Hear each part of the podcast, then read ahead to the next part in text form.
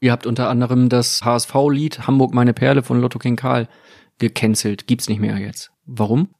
Ich tue mich schwer, äh, Textzahlen zu haben. Wenn du aus Cottbus kommst, kommst du eigentlich aus Polen oder wenn du aus der Hauptstadt kommst, scheißen wir auf dich und dein Lied. Da hört meine Fantasie auf. Das hat einfach nichts zu suchen in einem Vereinslied.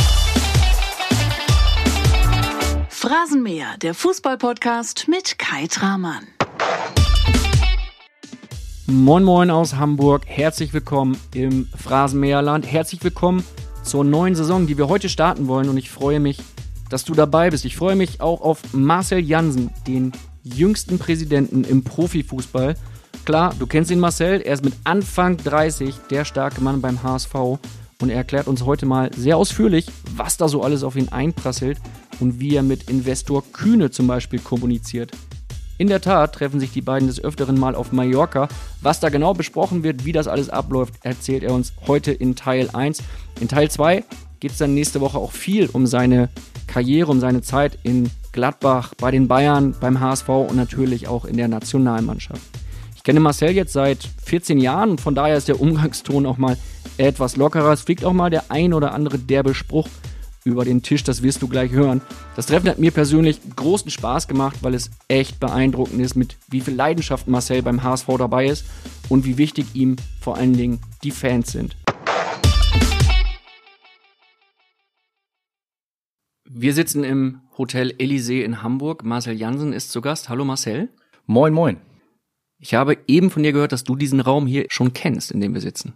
Ja, ich habe da eigentlich schon zu viel verraten. Ich habe erstmal geguckt, ob hier noch was liegen geblieben ist. Es äh, war nämlich eine Übergangsstation hier eine lange Zeit, als ich hier gewohnt habe und mein ehemaliger Mannschaftskamerad und guter Kumpel Marcel Njeng ist dann noch dazugekommen und hatten dann dieses etwas größere Zimmer, was dann bei Heimspielen besonders gut war, weil wir dann auch immer ins Mannschaftshotel Elysee gegangen sind und hatten genau dieses Zimmer und ich habe aber geguckt, äh, die Dinge, die ja nicht mehr sein dürfen, die sind doch alle weg. Was waren das für Dinge? Nimm uns kurz mit auf die Reise. Ja, ich wollte die Hupe ja nicht jetzt schon nehmen. Nein, also wir haben ja wirklich ein bisschen gehaust, weil Jenga, ein Kumpel von mir, der für ein halbes Jahr ausgeliehen war und ich dann gesagt habe, komm zu mir und wenn ich dann umziehe, kriegst du da ein Gästezimmer, dann machen wir es gar nicht kompliziert, kennen uns auch schon lange, waren beim gleichen Berater damals, hatten hier eine super Zeit und äh, natürlich mega lustig, wenn man hier auf so einem engen Raum dann ist und ja, gab es dann auch die eine oder andere lustige Abendgeschichte natürlich.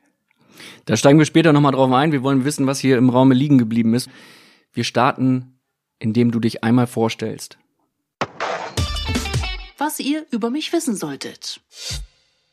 Ja, ich glaube, das meiste wisst ihr ja schon. Ich habe den Fußball nie geliebt. Deshalb spiele ich jetzt beim HSV 3 seit zwei Jahren. Bin glücklich und dankbar, mit den Jungs da in der Oberliga jetzt hoffentlich die Klasse zu halten. Ansonsten ähm, Präsident des EV und seit zwölf Jahren in Hamburg und total glücklich hier.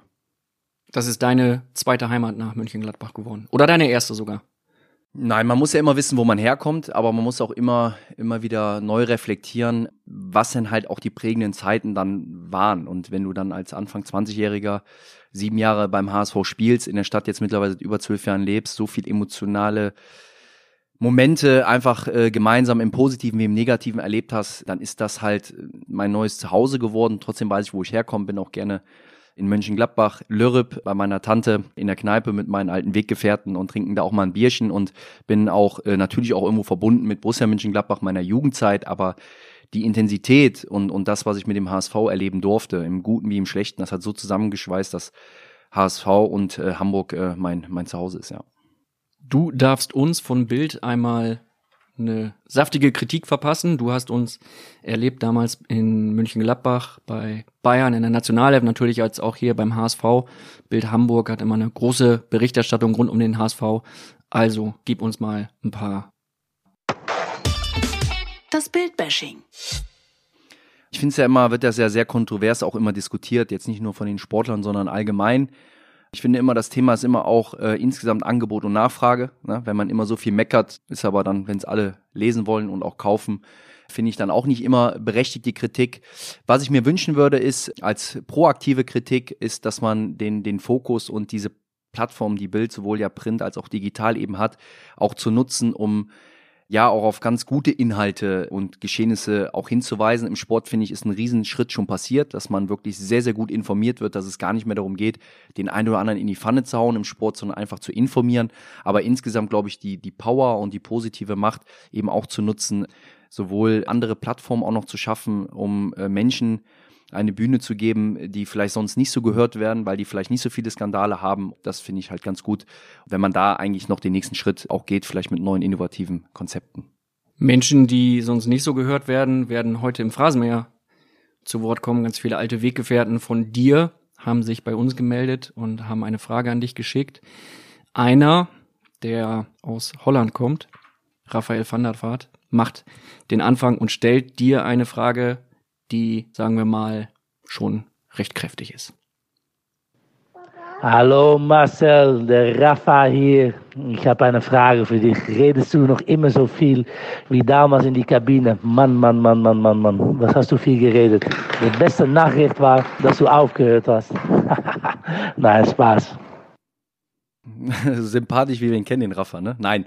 Ja, ich bin als Rheinländer immer ein proaktiver gewesen in der Kabine, weil Energie teilen ist manchmal besser als auch zurückstecken und Rafa weiß es ja auch, wir hatten ja auch dann nicht die einfachsten Momente und gerade da brauchst du halt immer wieder auch ein Klima und eine Stimmung und da war ich dann immer mit dabei und äh, hatten auch schöne Momente, gerade emotionale Momente und äh, Rafa weiß das und ja, ich sag mal, Kommunikation ist halt, finde ich dann schon ganz, ganz entscheidend auch. In der Kommunikation kommt es auch auf die Technik an, kommt es auf die Hilfsmittel, auf die äh, Stilmittel an. Wir haben hier die berühmte Phrasenmäherhupe zwischen uns stehen. Ist das einzige natürlich, was heute zwischen uns steht, Marcel. Du hast die vorhin schon erwähnt, du darfst sie zweimal benutzen. Wann immer dir eine Frage nicht gefällt, darfst du zweimal pro Folge, sprich in Teil 1 und Teil 2, diese Hupe benutzen, hört sich immer noch fürchterlich an. Ich darf sie auch benutzen, und zwar, wenn mir eine Antwort nicht gefällt. Und heute ist es anders, als Raphael van der Vaart es gerade in seiner kleinen Grußbotschaft erwähnt hat. Heute sollst du reden, heute musst du reden, denn wir sind in einem Podcast und wenn du jetzt einfach den Mund halten würdest, dann wäre das relativ bitter für mich und auch für alle Zuhörer. Wir wollen als erstes reden über den großen Kultclub aus Norddeutschland. Letzte Saison im Pokal-Halbfinale nur knapp gescheitert. In der Liga das Saisonziel dann nur um einen Platz verfehlt, ganz bitter am Ende. Da stellt sich natürlich die große Frage rund um diesen großen Kultclub. Schafft Florian Kofeld nächstes Jahr den Sprung nach Europa? Wer war das nochmal? Entschuldigung. Das ist also, der Trainer ah, von Werder Bremen. Ach, das ist die erste Liga. Okay, ja, ich bin im Moment äh, mehr in der Realität zweite Liga, deshalb reicht es nicht ganz so weit, die Antennen auszu auszuweiten. Im Ernst, Spaß beiseite, reden wir über den HSV. Was sind hier deine aktuell großen Baustellen? Klar, Baustellen ist das Wort kann man schon so oder muss man auch so, so, so nehmen, dass wir das haben. Ich glaube, das ist aber auch selbsterklärend. Ich meine, für uns, das sind ja nicht nur meine, sondern unsere Baustellen, also wo auch alle mit einbezogen sind, sowohl Verantwortliche als auch Fans, also alle an einem Strang zu ziehen. Ähm, warum hört sich das immer so schön an? Nur wenn du als HSV zum ersten Mal in der Vereinshistorie absteigst, dann ist es ja nicht unglücklich passiert oder, oder so passiert, dass man sagt, das war einfach nur Pech, sondern es waren so viele Jahre schon Abstiegskampf und Irgendwann hat es uns dann erwischt und jeder weiß, dass vielleicht bei seinem eigenen Verein, dem das passiert ist, vor allem wenn es zum ersten Mal passiert, was das bedeutet. Es ist ein riesiger Einbruch, ja, es ist die schlimmste Situation einer, einer, oder beim HSV der Vereinsgeschichte, ja, wo neben den Baustellen, die schon da waren und die auch nicht zu übersehen waren, eine ganz weitere große hinzukommt. Und die war nämlich dann der Abstieg in die zweite Liga und auch erstmal, ja, kann man eigentlich noch gar nicht von Neuausrichtung reden, muss man aber irgendwie plus halt eben ähm, auch die Stabilisierung und erstmal Dinge zu machen, die dazu beitragen, dass man sich im Gesamtkonstrukt HSV wieder stabilisiert, wieder atmen kann. Äh, das ist nicht nur sportlich bedingt, ob man dann eben aufsteigt oder nicht. Das war natürlich das sportliche Ziel. Da sind wir, ich will gar nicht sagen unzufrieden, sondern eher sogar dankbar, dass wir diese Chancen bekommen haben und dass alle an einem Strang gezogen haben, dass wir in einer ganz ordentlichen Situation sind, eben jetzt in den zwei Jahren, uns äh, versuchen wieder aufzurappeln und mit richtigen Entscheidungen oder mit, mit, mit mehr Stabilisatoren, die da reinkommen, was auch das Wirtschaftliche anbelangt, dann den Verein irgendwann auch wieder in der ersten Bundesliga sehen. Du bist seit Januar HSV-Präsident, du sitzt im Aufsichtsrat. Wie sieht da deine Arbeitswoche, dein Arbeitsalltag aus? Ist ganz unterschiedlich. Also der HSV ist ja, sind ja zwei Säulen. Das ist einmal der, der EV, also ist ja gewählter Präsident des EVs. Meine zwei Kollegen, der Vizepräsident und der Schatzmeister, Thomas Schulz und Moritz Schäfer, waren schon da unter einem anderen Präsidenten und ich habe sozusagen die Lücke geschlossen, die sich dann aufgemacht hat, nachdem Bernd Hoffmann eben äh, ins Operative gegangen ist, bin ich dann von den Mitgliedern sozusagen gewählt worden. Und um das einfach mal so zu erklären, das ist halt so, dass dann der EV gerade in, in Sachen des Präsidiums äh, stark vertreten im Aufsichtsrat ist und die AG, also der Fußball, der HSV, da ist 75 Prozent der Anteile gehören dem EV. Das ist ein mitgliedergeführter Verein.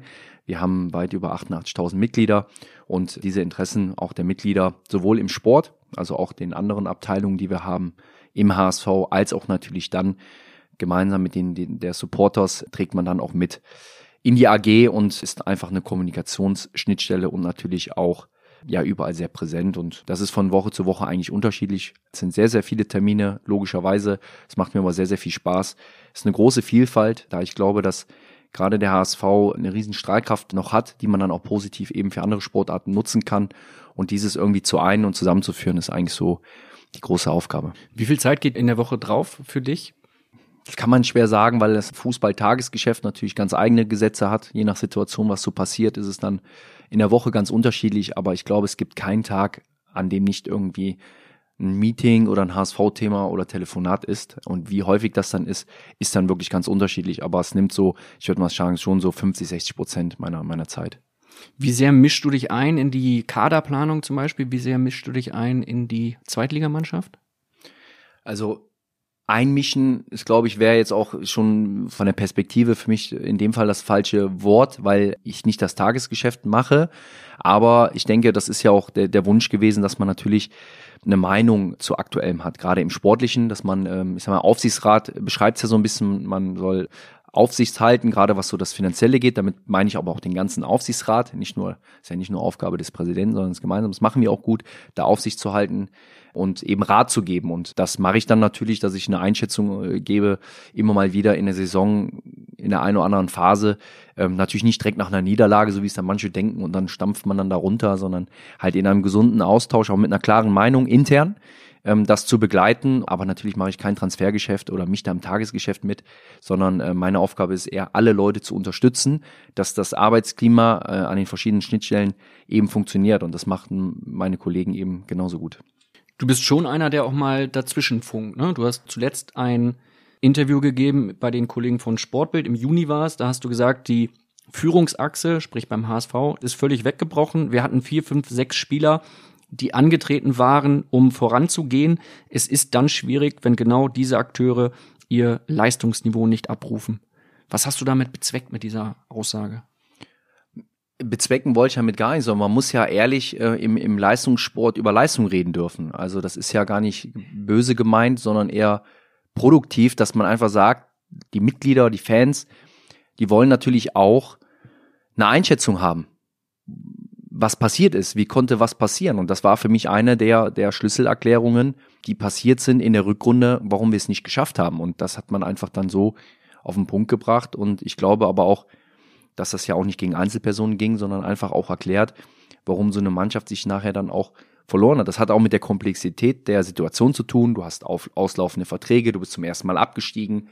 Du weißt gar nicht, was es heißt, als Spieler, das ist ja auch positiv gemeint zu sagen, ich bleib hier, damit wir wieder aufsteigen, ist schnell gesagt, die Last, die man da trägt und auch das Fußballspielen in der zweiten Liga, auch das erfolgreiche Fußballspielen in der zweiten Liga ist sehr, sehr schwer. Viele unterschätzen das. Man diskutiert immer schnell, ob so eine zweite Liga gut oder schlecht ist. Aber was es wirklich heißt, da wird um jeden Millimeter gekämpft. Das sind ganz andere Gesetze, die da, die da herrschen bei so einem Spiel. Da muss man sich vorstellen, als ob man als HSV oder auch Köln oder andere Mannschaften jedes Heimspiel wie ein wie ein Pokalspiel hat. Und da sieht man selber, wie schwer das dann auch ist, gegen diese Mannschaften dann eben das eine Tor mehr zu schießen und auch so ein, so ein Spiel zu beherrschen. Und diesen Respekt muss man eben halt auch haben von der Liga. Und ich glaube, das wurde so ein bisschen unterschätzt. Andererseits hatten wir aber auch fairerweise nicht die Möglichkeiten in der ersten Saison auch mehr zu tun, das, was wir jetzt in der zweiten machen konnten aus Eigenmitteln, eben einen Kader zu verändern oder auch zu verstärken. Haben zu dem Zeitpunkt damals einen Spieler transferiert für 1,7 Millionen Euro. Das war dann unsere Transferausgabe plus noch zwei, drei Ausleihen. Also von daher, nichtsdestotrotz hatten wir diese Führungsachse, die auch da waren. Spieler, die schon in der Bundesliga gespielt haben, die mit beim Abstieg dabei waren. Spieler, die dann ganz banal auf dem Platz nicht mit Leistung vorangegangen sind und dann natürlich auch junge Spieler sich nicht daran aufrichten können. Das ist ganz normal. Was hast du gedacht, als du zum ersten Mal die Gehaltsliste vom Hamburger Sportverein gesehen hast? Es ist ärgerlich, wenn so Themen dann, aber das betrifft ja heute sogar weltweit ja Vereine, dass es auch auf anderen Weg mal irgendwie rauskommt und alles irgendwie geleakt wird oder wie man das so schön nennt, alles. Ich habe mir dabei ehrlicherweise im Einzelfall gar nichts gedacht, weil Gehalt und Geld nie mein Treiber war. Ja, ich wollte einfach erfolgreich sein, mich selber weiterentwickeln und als Spieler nicht die Ausreden suchen an meinem Umfeld, warum ich jetzt vielleicht gerade nicht so gut spiele oder nicht von Anfang an spiele, sondern immer meine eigene Nase zu fassen. Deshalb hat mich auch, ich kenne auch keinen Neid aus meiner Erziehung her schon von meinen Eltern. Deshalb war es auch nicht schlimm, wenn der eine oder andere mal mehr verdient hat als ich oder brauchte diese Sonderstellung. Sowas hatte ich nicht. Deshalb hat das alleine mich nicht so sehr interessiert. Wo es mich interessiert hat, wenn man es über geordnet jetzt bewerten muss, ist natürlich das Thema, ab wann du natürlich als Spieler eine, eine Komfortzone hast, wo dein Vertrag natürlich sehr gut gestellt ist beim HSV, aber die Leistung dagegen halt nicht passt. Das ist dann natürlich etwas, was dann nicht mehr in der Waage irgendwann war, weil Verträge natürlich irgendwann mal abgeschlossen werden zu einem Zeitpunkt, aber die werden ja auch meistens nicht für ein Jahr abgeschlossen und dann halt das ganze Gesamtgefüge halt nicht mehr den Weg geht, dass dann äh, Ausgaben, Einnahmen im Einklang ist, auch mit der Leistung. Trotzdem ist da auch der Vorwurf jetzt nicht bei den Spielern zu suchen im Sinne, weil die Verträge kamen von den Vereinen und die waren teilweise würde ich mal sagen, nicht ganz so leistungsbezogen, wie sie hätten sein müssen. Und auch wenn man das vergleicht zur Bundesliga-Zeit noch, also als wir noch in der ersten Bundesliga gespielt haben, musst du ja auch immer schauen, was haben andere Spieler verdient und wo waren sie mit ihren Mannschaften. Und das war keine gesunde Mischung nachher mehr. Wurde da zu sehr mit Geld um sich geworfen beim HSV in der Vergangenheit? ich würde gar nicht sagen, um sich geworfen. Ich glaube, man hatte vielleicht an einer Stelle zu sehr das Bedürfnis, dass man viel mit Geld kompensieren musste. Das heißt, wenn wir das nicht machen, kommt der Spieler vielleicht nicht. Aber dann ist die Frage, ist das schon der richtige Spieler für den HSV? Also, Absolut. Also, ja. ne, das ist dann, glaube ich, eher nicht, dass man um sich geworfen hat und jetzt nur, wie immer, dann ist ja immer schnell alles immer grob fahrlässig und, und schlecht gemacht wurde. Ich will da auch gar nicht in die Vergangenheit gehen und alles schlecht reden, sondern ich glaube, die innere Vision und Haltung hat oft manchmal mehr Kraft als ein Vertrag oder als das Wirtschaftliche. Und das zeigen ja andere Vereine auch. Und ich glaube, da hat man viel kompensiert, dass man vielleicht gedacht hat, wenn wir auf dem Platz schnell viel Geld investieren, lösen sich alle anderen Baustellen, die es damals schon gab. Und ich glaube, dass das äh, so nicht funktionieren kann und auch nicht gesund ist. Obwohl ich weiß, worauf du hinaus bist. Auf Sex, oder? Sagen wir, man hätte besoffen Sex in der Öffentlichkeit. Was wird da aufgerufen? Das 17. Bundesland. Der Mallorca-Podcast mit Ingo Wohlfeil und Stefan Netzeband. Wie fühlt sich der Ballermann an in der neuen Saison? Was kosten aktuell Flüge und Hotels? Welche Promis sind auf der Insel und welche Stars in Bierkönig oder Megapark? Mit das 17. Bundesland bist du immer auf dem Laufenden. Jeden Donnerstag, wo es gute Podcasts gibt. Wie erklärst du es dir dann, dass beispielsweise ein Spieler wie Lasogga 3,4 Millionen Euro im Jahr verdient beim HSV und dann doch nicht dauerhaft so die Leistung bringt, die man von ihm erwartet hat, um sich dann am Ende auch von ihm zu trennen?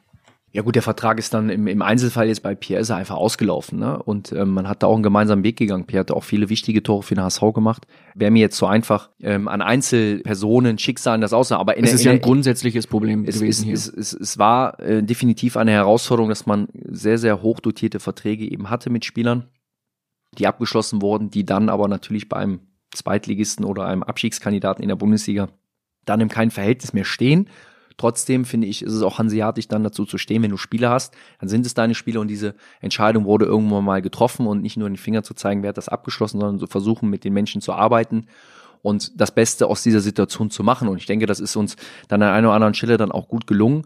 Und wie gesagt, waren auch gute, gute Dinge dabei. Aber ich glaube eben, dass man dann zu dem Zeitpunkt, als man die Verträge im Einzelnen dann abgeschlossen hat, sich immer gefühlt hat, dass man als HSV in der Situation ist, auch noch was draufpacken zu müssen, äh, finanziell, weil sonst der Spieler sich anders entscheidet. Denn bei Pierre zum Beispiel, der hatte ja in der Saison unglaublich viele Tore gemacht in der Bundesliga. Ich glaube 13, 14, 15 Hütten gemacht. Er hat gegen Kräuter Fürth noch das Entscheidende gemacht. Hat er auch einen Verdienst gehabt für den Verein. Aber klar, das ist heute zumindestens, ich würde mal sagen, aufgrund der, des Realismus und auch nicht nur aus der Not heraus, sondern natürlich alles ein bisschen klarer strukturiert, was auch keine Garantie ist für, für Erfolg. Aber Du hast ja heute sogar vom Cheftrainer angefangen, eben eine klare leistungsbezogene Linie, die er vorlebt, die er hätte gar nicht eingehen müssen. Das heißt, es sind schon einige andere Ansätze, die wir da verfolgen, um eher dahin zu kommen, dass dann auch besondere Leistung gewürdigt und bezahlt werden soll, aber eben auch ähm, das in einem gesunden äh, Miteinander harmoniert. Und das ist aus den letzten Jahren leider so nicht hervorgegangen, aber es wäre auch zu einfach. Das muss man auch sagen, das dann nur bei den einzelnen Spielern zu suchen, sondern da gab es ja auch immer Philosophien und Ideen von anderen Menschen. Und das wäre zu einfach, das dann nur auf die Spieler abzuwälzen. Das haben die Fans auch nicht gemacht und das ist auch keine Haltung, finde ich, die sich dann gehört. Das sind alle Spieler des HSV und man hat es gemeinsam versucht. Es hat nicht so funktioniert in vielen Stellen, wie man es vorgestellt hatte. Sonst wäre man auch nicht abgestiegen. Das muss man einfach mal anerkennen. Und dafür haben wir auch viele Jahre vieles nicht richtig gemacht. Das ist einfach so. Und das muss man einfach dann auch mal reflektieren und anerkennen und mit dieser Demut und den neuen Gedankengut dann auch, ja, einen neuen Weg gehen. Jemand, mit dem du zusammenarbeitest, der klare Vision hat in der HSV-Führung, ist Bernd Hoffmann.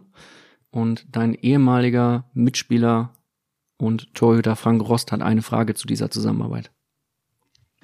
Hi Marcel, hier ist Frank Rost. Ich hoffe, es geht gut. Wie ist es eigentlich, jetzt Chef von Bernd Hoffmann zu sein? Ist es ein gutes Gefühl oder weist ihr nur ab und zu mal an die Schranken? Liebe Grüße, Frank. Ja, ich hab, muss ganz ehrlich sagen, also ich glaube so, die Position des, des, des Präsidenten, das ist so eigentlich so, wenn man eine Jobbeschreibung macht, wäre es eben das Thema Eitelkeitenmanagement. Das heißt, ich habe selber kaum Eitelkeiten, das heißt, ich habe gar keine Befindlichkeiten zu Personen, dass ich sie jetzt, ist jetzt egal, ob das Bernd Hoffmann wäre, ob das jemand anders ist. Für mich, was über allem steht, ist immer der Verein, der HSV. Das ist dem, dem man alles unterordnen muss. Und deshalb habe ich diese, diese Befindlichkeiten gar nicht, dass bei mir nicht mal der Gedankengang entstanden ist in meiner Welt, dass ich ja jetzt der in Anführungsstrichen vorgesetzte Chef von bin. Das gibt's in meiner Welt gar nicht, sondern in meiner Welt gibt's eine klare Kommunikation intern. Da kann man sich auch mal auf die mal auf die Nase hauen, man kann äh, diskutieren. Und da habe ich ein sehr, sehr ordentliches Verhältnis zum Vorstand allgemein. Das ist ja nicht nur Bernd Hoffmann, meine auch oft Ansprechpartner ist ja auch ein bisschen so der Sport auch, aber natürlich auch Bernd, den ich ja als Spieler schon kannte. Und deshalb aber nochmal ist das in meiner, in meiner Welt äh, kommen, kommen so Gedanken gar nicht, sondern ich bin vielleicht manchmal auch bewusst proaktiv naiv, dass sich diese ganzen Fragen für mich nicht stellen, sondern dass wir alle nur den bestmöglichen Erfolg für den HSV rausholen wollen und das glaube ich auch bei dem Bernd Hoffmann das gegeben ist. Proaktiv naiv ist äh, eine wunderbare Formulierung und ist ein fließender Übergang zur nächsten Frage. Die stellt nämlich einer der großen HSV-Fans, der Edelfan, Helmpeter. Ja, der Präsident Marcel, wie geht's dir? Alles gut, hier spricht Helmpeter. Wir kennen uns ja, wir beide. Du, ich habe mal eine Frage. Wie soll denn das denn gehen, wenn wir nicht aufsteigen? Wie soll das gehen? Das kann doch gar nicht gehen. Soll ich dir das Licht ausmachen hier oder was? Wie, wie stellst du dir das vor? Die Frage möchte ich mal stellen. Ja, Helmpeter, wie er, wie er leibt und lebt. Helmpeter Dietz, der Mann, der immer mit dem Fahrradhelm beim HSV-Training ist und sich, glaube ich, mittlerweile durch alle Fußballkanäle dieser Welt gesabbelt hat, kann man ruhig so sagen, ne? Ja, kann man Im sagen. positiven Äh, Sinne. Genau, im positiven Sinne. Er lebt den HSV, ähm, ähm, ist, kenne ihn ja schon als aktiven Spieler, als er schon beim Training war, haben da auch eine oder andere Diskussion schon mal gehabt, im positiven Sinne oder auch mal ein bisschen Spaß gemacht und äh, ja, ist halt, hängt halt sehr an dem Verein, aber genau das ist ja das Thema. Das muss man dann halt auch eben richtig einordnen.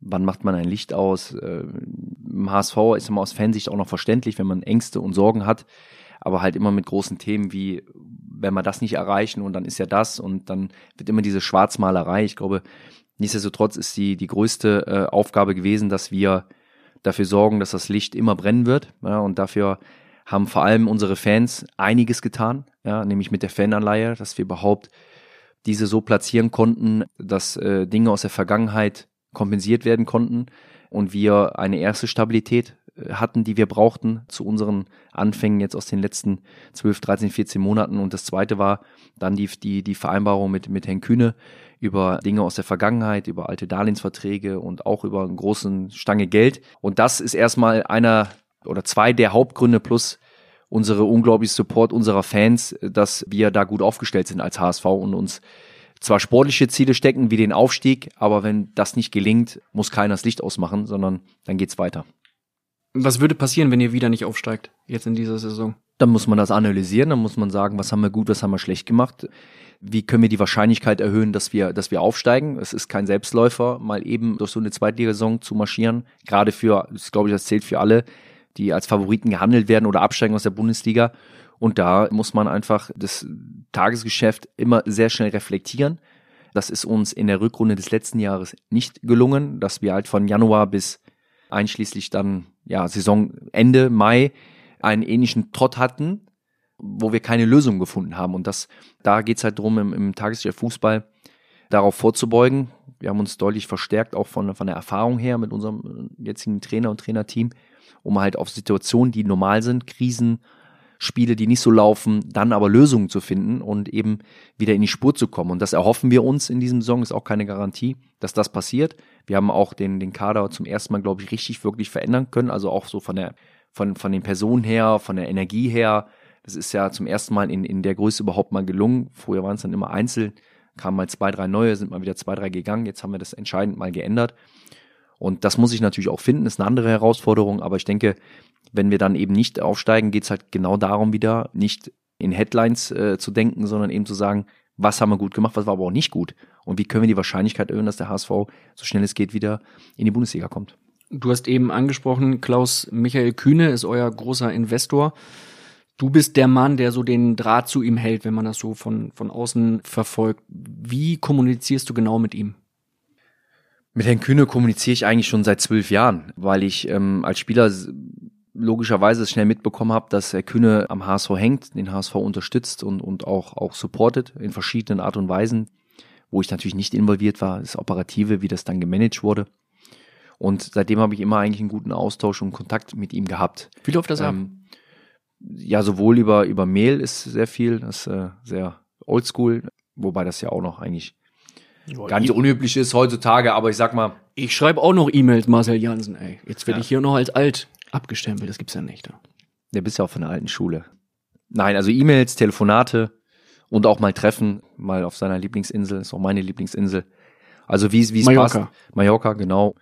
Ja, man ist da einfach immer wieder im Austausch und äh, versucht eben im Sinne der großen Sache, nämlich dem HSV, immer gemeinsam nach vorne zu blicken und auch gemeinsame Entscheidungen zu treffen. Nimm uns mal alle mit, wie, wie läuft das ab? Sitzt er dann da, empfängt dich auf Mallorca im Garten und ihr redet dann erstmal über die letzten zwei Niederlagen und die letzten vier Trainerauswürfe oder wie findet das genau statt?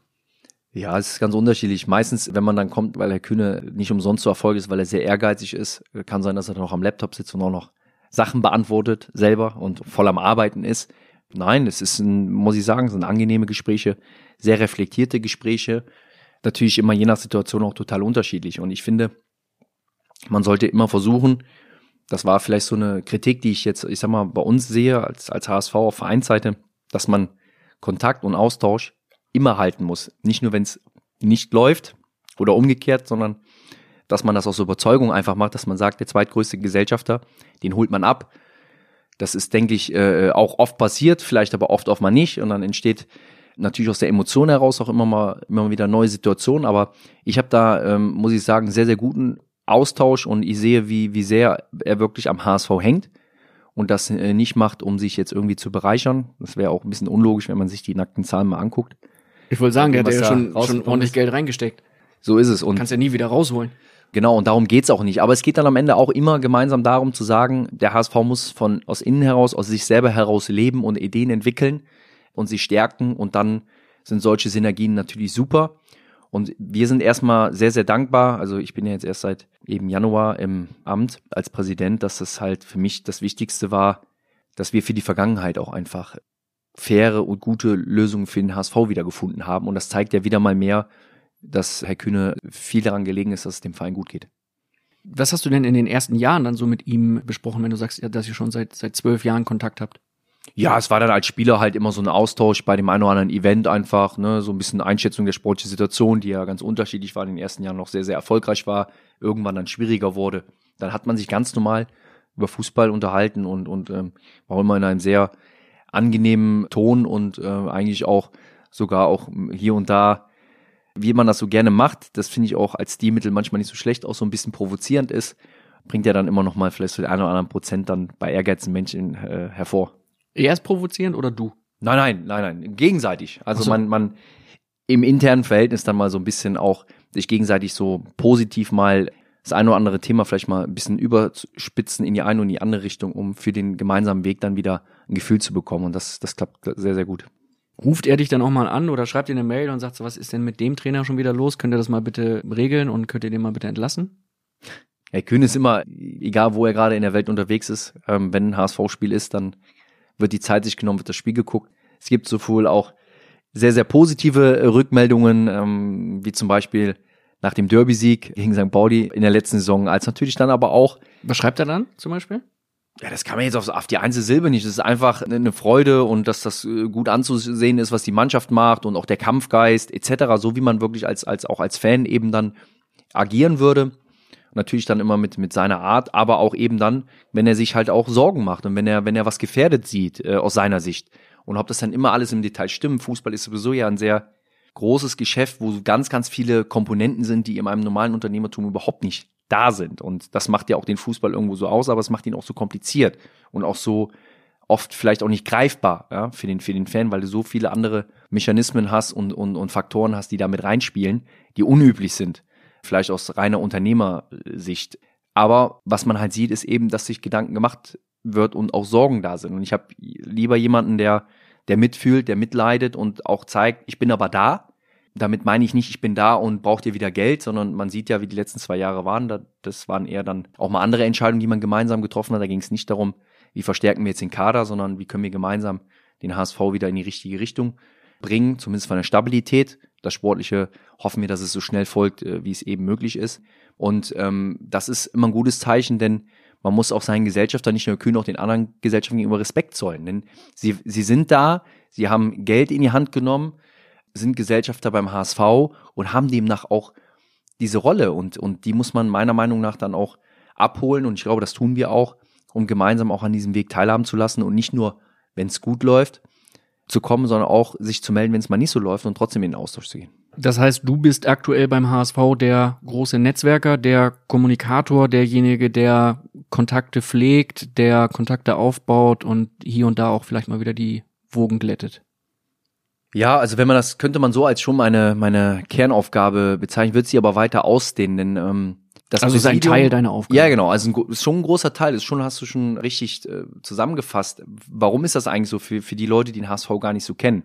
Der HSV hat ja unglaublich viele Gremien und diese alle unter einen Hut zu bekommen. Du hast dann den Gesamt-EV, du hast die Mitglieder, du hast den Vorstand, du hast den Aufsichtsrat, du hast den Beirat, du hast den Ehrenrat, du hast ganz, ganz viele Gremien, die, die dazugehören. Und das ist das, was ich meinte mit Allkaltmanagement, dass man dann auch mit allen, und das mag ich gerne, da scheue ich auch keiner Diskussion, in den Ring geht mit der Überschrift, der HSV ist das Wichtigste, was ist denn das Problem?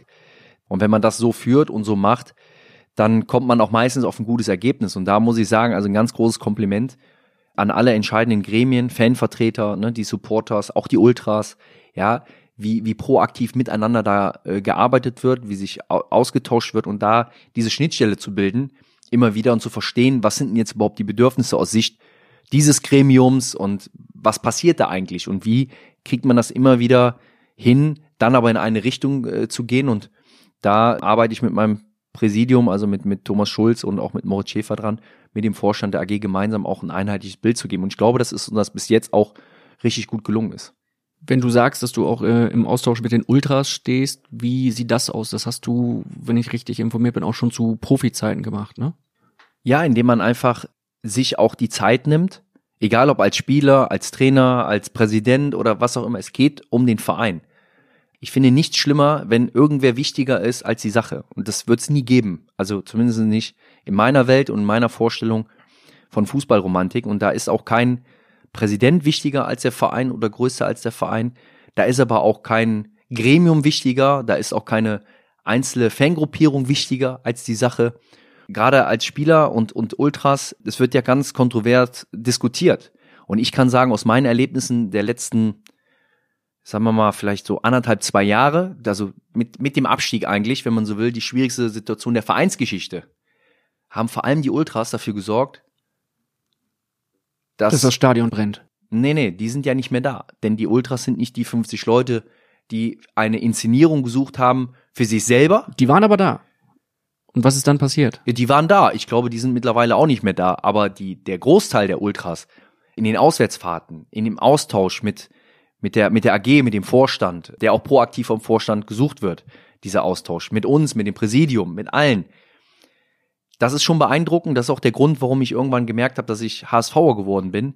Das ist so eine authentische und bedingungslose Liebe, wo an allererster Stelle der HSV steht. Und ich glaube bei uns sogar die Ultras den Verein gerade in den letzten Jahren auch irgendwo zusammengehalten haben. Denn wir hatten ja diesen, diesen schwarzen Tag des Abstieges, gab es Leute, die sich dafür inszeniert haben, haben den Frust halt freien Lauf gelassen, das ist nicht gut. Äh, auch wenn ich verstehen kann, wie viel Frust sich da ansammelt. Also ja. das kann ich als Spieler verstehen, aber das kann man auch anders demonstrieren. Die meisten, also das war halt auch ein Gänsehautmoment, dass dann aber in die Gegenreaktion war, dass, dass äh, fast 55.000 mein Hamburg liebe ich sehr gesungen haben. Ist auch ein starkes Zeichen. Aber mal weg von, weil da arbeiten wir jetzt ja wieder nur in Bildern. Ja, das waren noch die, die haben das Stadion da, wenn man jetzt für die Leute spricht, die gar nicht so nah an Hamburg sind.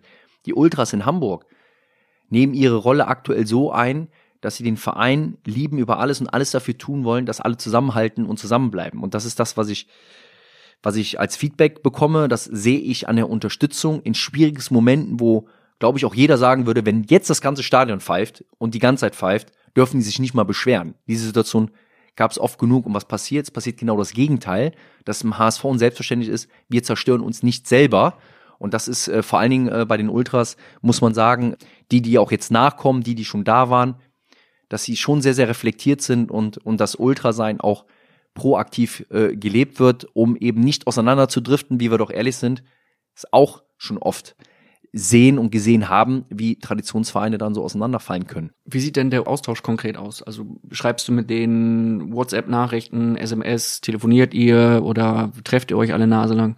ist ganz unterschiedlich und es ist ähm, wichtig, dass wir in dem Austausch sind. Es ist auch gar nicht wichtig, ob ich das immer nur bin mit der oder der Person, sondern dass man sich Kontaktpunkte äh, sucht. Das kann mal mit einem sein, mit dem ich persönlichen Kontakt hat, mit dem man sich mal trifft zum Austausch. Wie wird das wahrgenommen?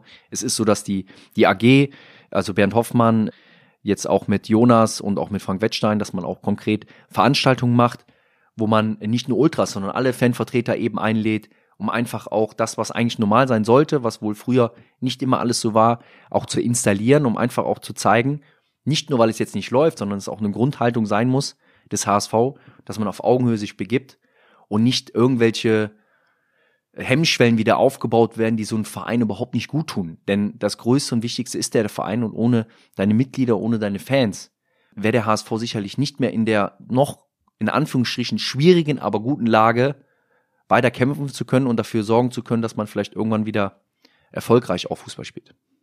Das sind sehr schöne Ansichten. Also die Wertschätzung, die der Fan beim HSV erfährt, das ist schon eine, ja, ich will nicht sagen außergewöhnlich, gibt's auch in einigen anderen Vereinen sicherlich, aber das, wie du es betonst, ist, glaube ich, hier eine völlig neue Sichtweise der Dinge, die dem HSV sehr gut tut. Das sage ich jetzt als Mensch mit einem Werderherzen. Ja, ist das, was ich seit zwölf Jahren erleben darf. Ne? Das ist ja auch immer die auf die Frage, du kommst aus dem Rheinland und wieso denn HSV? Ich glaube, jeder weiß ähm, im Leben, wenn es richtig, ja kann man auch deutlich sagen, scheiße läuft im Leben, mal weg vom Fußball, dann weiß man, wer seine Familie und seine Freunde sind. Manchmal ist es zwingend gar nicht die Familie, sondern Freunde, die wie Familie geworden sind. Im Best Case sind es beide. Auf jeden Fall siehst du, wenn es nicht gut läuft oder wenn was passiert, wer für dich da ist. Und das ist auch der Grund, warum mich Hamburg, aber vor allem der HSV, ja, natürlich ist eine schöne Stadt, es gibt auch andere schöne Städte. Was mich fasziniert, ist der HSV. Und dann kommt die Stadt, nicht umgekehrt. Und was mich fasziniert hat, ist, was ich gerade versuche, die Brücke zu schlagen, was einem privat gerne widerfährt, das auch zu haben im beruflichen. Und wenn man die HSV-Fans nimmt, wenn man sieht, was sechs, sieben, acht Jahre lang eigentlich passiert ist, dass man immer weiter nach unten gerutscht ist, immer in schwierigere, viele Gräben, die aufgemacht wurden, viele Nebenkriegsschauplätze, wo ja alles nochmal Öl ins Feuer gegießt wurde, was ja eh schon da war, teilweise auch selbst verschuldet, nicht jetzt nur durch die Medien oder auch einfach selbst verschuldet.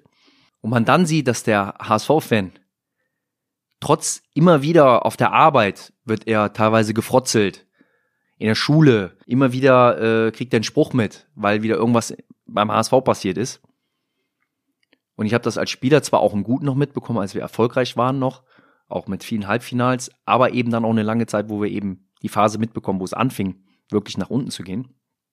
Dann so eine Loyalität und so eine Liebe auszustrahlen, das alles zu ertragen und dann nach einem Abstieg nochmal 10.000 Mitglieder mehr zu haben, Tendenz weiter steigend, das war für mich die Unterschrift, dass ich mich zu dieser, zu diesem Verein und dann auch zu dieser Stadt committe, weil da wird nicht nur gelabert, sondern da wird auch gemacht.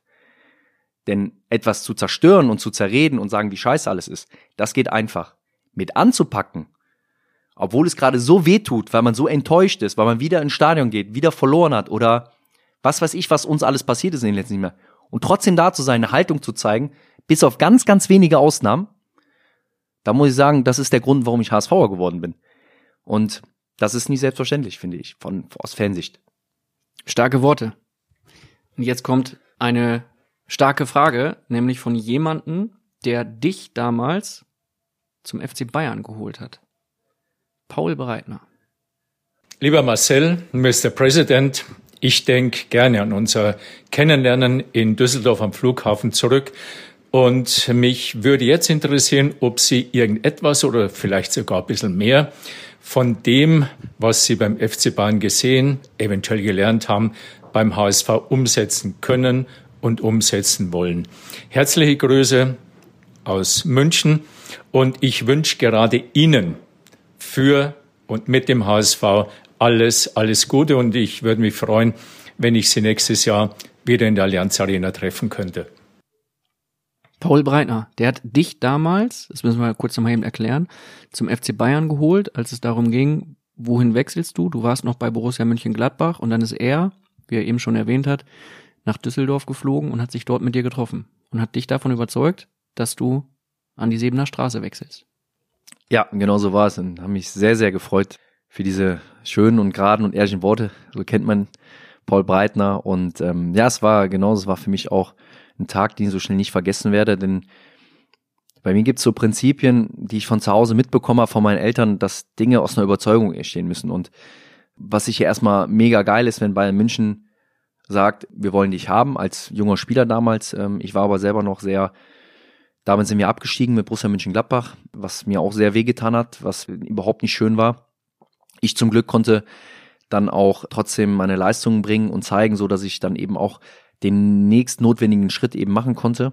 Und gab es verschiedenste Möglichkeiten und eine davon war Bayern München, was natürlich eine Riesenehre und Auszeichnung auch ist.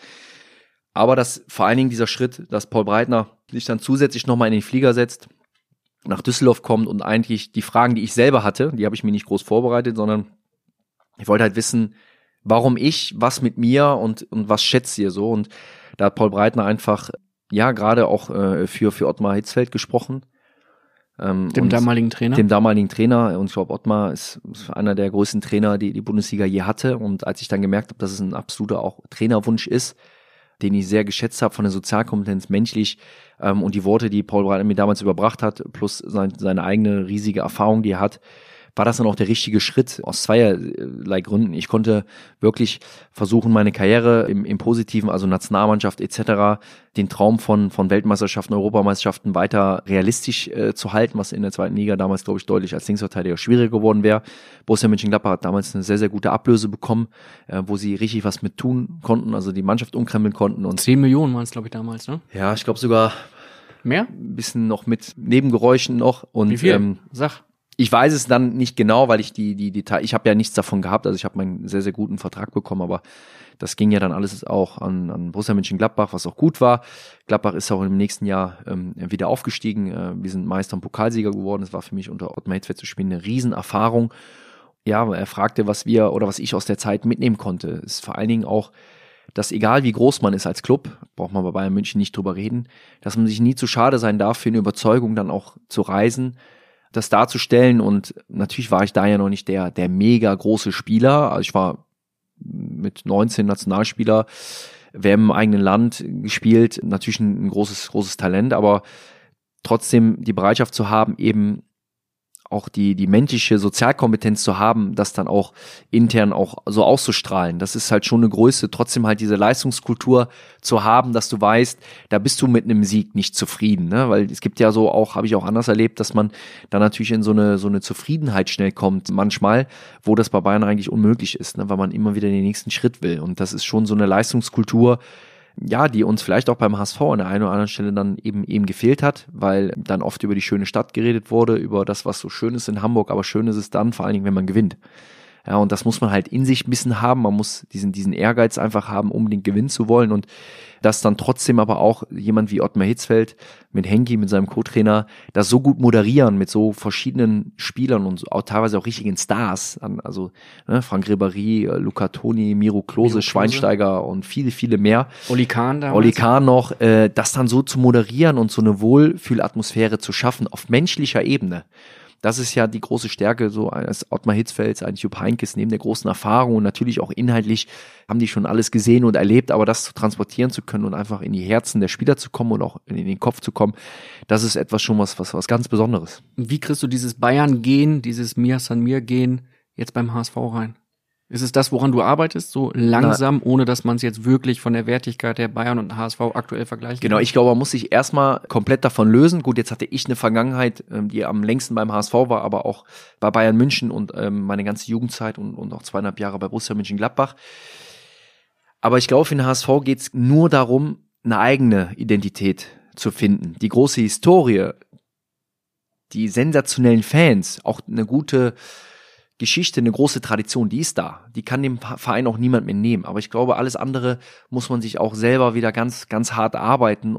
Natürlich kann man alle erfolgreichen äh, anderen Vereine als Vorbild nehmen, aber ich glaube, der HSV selber hat so viel ehrliches Potenzial, wenn man sich aber auch eben auf Augenhöhe wieder begegnet und den Schritt auch bereit ist, realistisch zu sein und das, was man jetzt angefangen hat, hoffentlich auch auszuhalten, denn es wird nicht von heute auf morgen einfach alles besser werden. Dazu waren acht Jahre lang äh, mit dem Rucksack, den wir schleppen, dieser Organismus, der dann so erkrankt ist, der gesundet nicht dann, nur weil du mal ein Jahr in der zweiten Liga dann vielleicht sogar aufsteigst, war ja eng, am Ende haben wir es aber auch sportlich nicht verdient gehabt, weil es nicht gut genug war.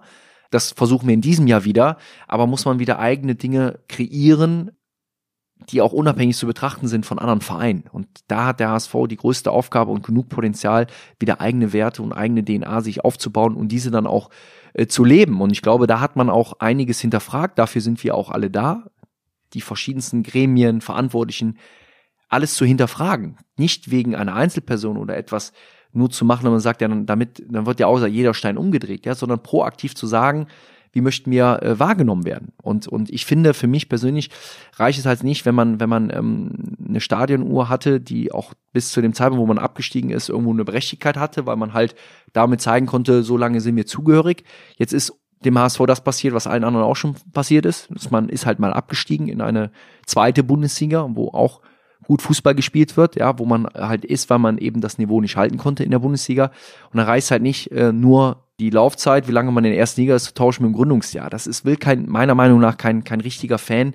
Da muss man tiefer gehen, da muss man gucken, für was stehen wir, was strahlen wir nach außen aus und wie wollen wir eigentlich wahrgenommen werden. Und ich glaube, da sind wir an vielen Themen rangegangen, um uns selber besser kennenzulernen wieder und uns auch zu finden. Ihr habt unter anderem das äh, HSV-Lied Hamburg meine Perle von Lotto King Karl gecancelt. Gibt's nicht mehr jetzt. Warum? Gut, das hat erstmal die AG so entschieden, ist aber auch im engen Austausch mit den Fangruppen gewesen. Ist es in deinem Sinne? Meine persönliche Meinung war, das war auch intern bekannt. Ich wollte das, weil das gar nicht zur Sache tut, sondern die, die Fans, jeder einzelne HSVer hat aber auch die Verantwortung, wenn du ein mitgliedergeführter Verein bist oder ein Mitglied bist oder Fan bist und immer ins Stadion kommst, dann hat auch jeder die Verantwortung, Dinge auch zu reflektieren. Und ich finde, meine persönliche Meinung war es, dass man da einen Wechsel machen muss. Äh, mir ging es gar nicht um die Tradition, die da erwähnt wird mit Juve oder, oder Rom oder dass wir gar nicht mehr in der ersten Liga spielen. Und trotzdem, mir geht es darum, dass der HSV viel mehr zu erzählen hat, als über andere zu reden, in seinem eigenen Lied. Und jeder, der wirklich, ähm, es haben ja viele irgendwie gefühlt nachher an dieser Diskussion teilgenommen, ich gar nicht. Ich habe meine persönliche Meinung, habe aber mit der operativen Umsetzung gar nichts zu tun gehabt. Ich habe eine persönliche Haltung und Meinung zu diesem Lied.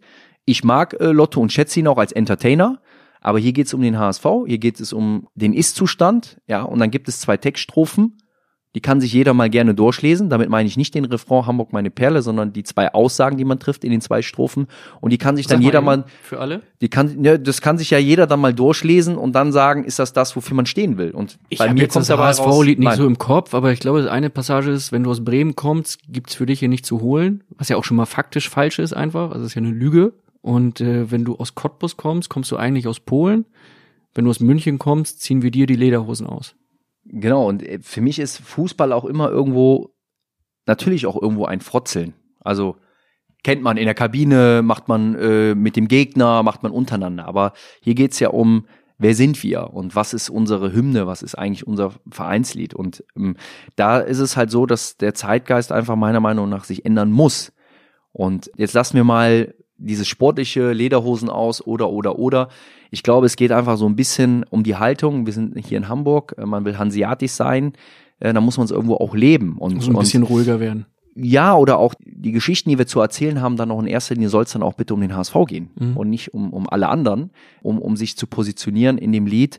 Ich weiß auch nicht, wie sich das so entwickelt hat. Das war dann halt irgendwann immer Teil auch der, der Show. Und nochmal, ich, ich schätze Lotto total gerne, aber ich tue mich schwer, persönlich, ähm, du hast es eben erwähnt, in der, nicht nur in der heutigen Zeit, das wäre auch früher schon so gewesen, dass ich mich damit sehr schwer getan hätte, äh, Textzeilen zu haben. Wenn du aus Cottbus kommst, kommst du eigentlich aus Polen oder wenn du aus der Hauptstadt kommst, scheißen wir auf dich und dein Lied. Äh, also da hört meine Fantasie auf. Ist ähm, jetzt nicht so mega kreativ. Nee, und ich finde, es auch, hat auch geht voll am Thema vorbei. Und diese Diskussion wurde leider immer nur anders geführt, aber nie richtig. Ja, das hat einfach nichts zu suchen in einem Vereinslied, worüber man sich definiert, wer man ist.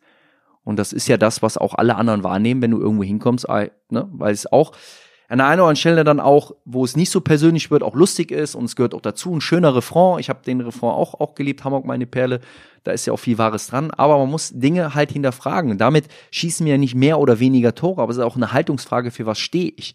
Und wenn wir immer von Vorbildsfunktion reden, dann, dann ist es schon, sollte man drüber nachdenken, wenn 50.000 oder 60.000 oder mehr diesen Text nachsingen und vor allen Dingen nicht nur den Refrain, sondern das andere, was der Inhalt des Liedes ist, dann glaube ich, ist es nicht unfair, mal drüber nachzudenken, ob das noch so passt. Und damit meine ich nicht, ob wir noch in der, in der ersten oder in der zweiten Liga spielen. Du krempelst den Verein ganz schön auf links, wenn man das so hört. Also bist sehr emotional dabei, hast eigene Ansätze, hast vor allen Dingen Werte, auf die du setzt, die du auch beim HSV wieder betonen möchtest. Wer ist dein Vorbild als Funktionär? Wir hatten eben schon über den FC Bayern gesprochen. Nimmst du da eine Portion Uli Hoeneß mit?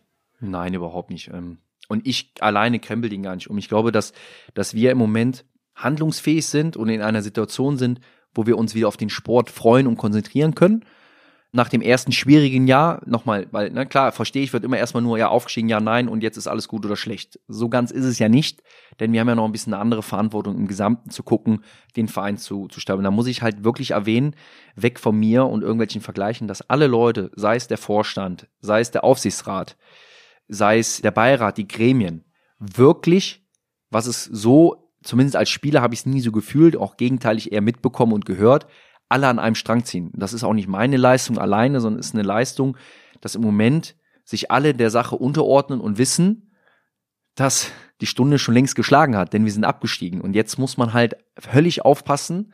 Und wenn man da nicht erdet und, und, und Bodenhaftung bekommt und, und alle wirklich für, für die Sache, unseren HSV, alles zu geben, das passiert aber auch, und das ist passiert, ist keine Selbstverständlichkeit. Und deshalb bin ich sehr dankbar, dass wir diese Dinge auch einfach mal diskutieren wollen, ohne einen an den Pranger zu stellen.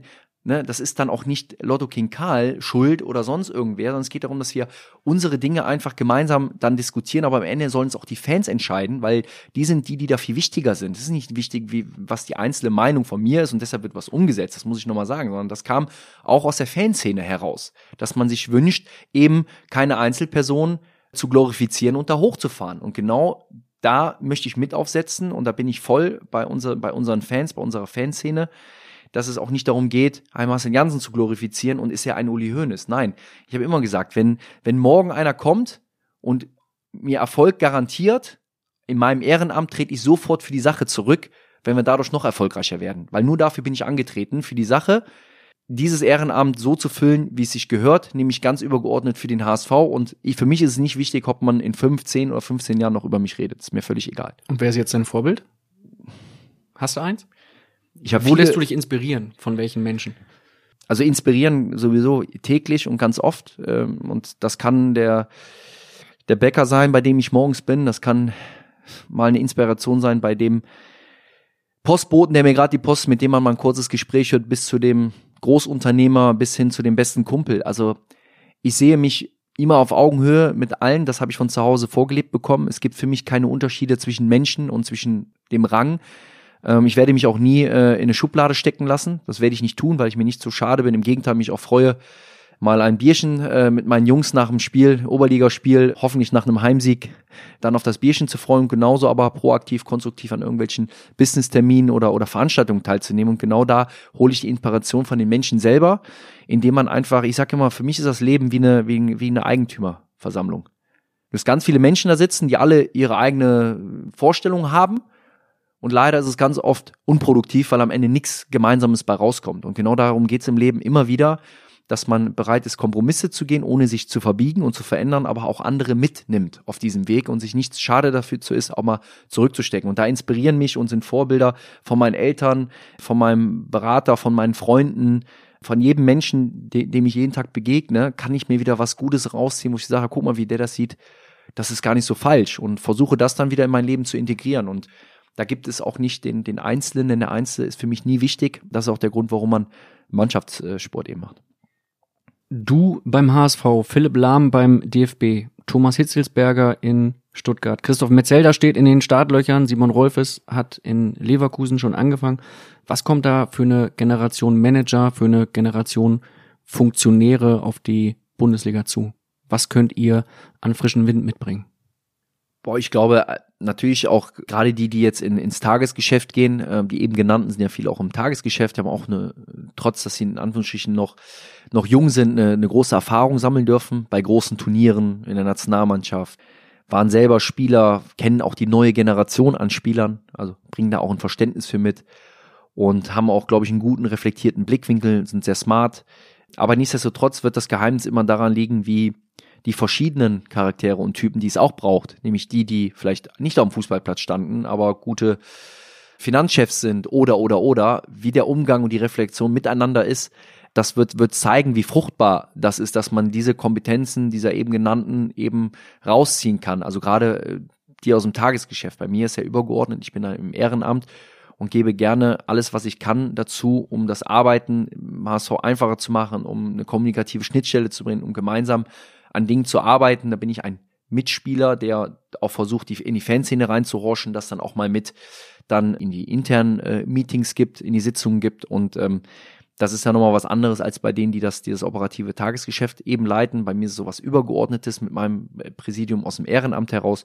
Und ich glaube, am Ende kommt es immer darauf an, äh, wie gut man diese Potenziale auch gerne abgreift und ein Verständnis, gerade im Fußball, glaube ich, der Fußball, der, der hat immer dann Probleme, weil es ja so gefühlt die Domäne ist, wo alle ja immer Ahnung haben und alle immer eine Kompetenz in allem haben. Das wird aber nie so sein, denn jeder hat so seine Kompetenzen und die sollte man kennen und dann sollte man auch da die Leidenschaft und die Energie reinlegen und bei den anderen sich gute Leute suchen, die das machen können. Und wenn die Bereitschaft vorhanden ist, können gerade so Spieler, wie eben genannt, die noch nicht zu lange aus dem, aus dem eigentlichen Profi-Dasein raus sind, natürlich auch gute Mehrwerte äh, für jeden Verein bringen. Was könnt ihr den aktuellen Spielern dieser Generation, die jetzt nach euch kommt, mitgeben?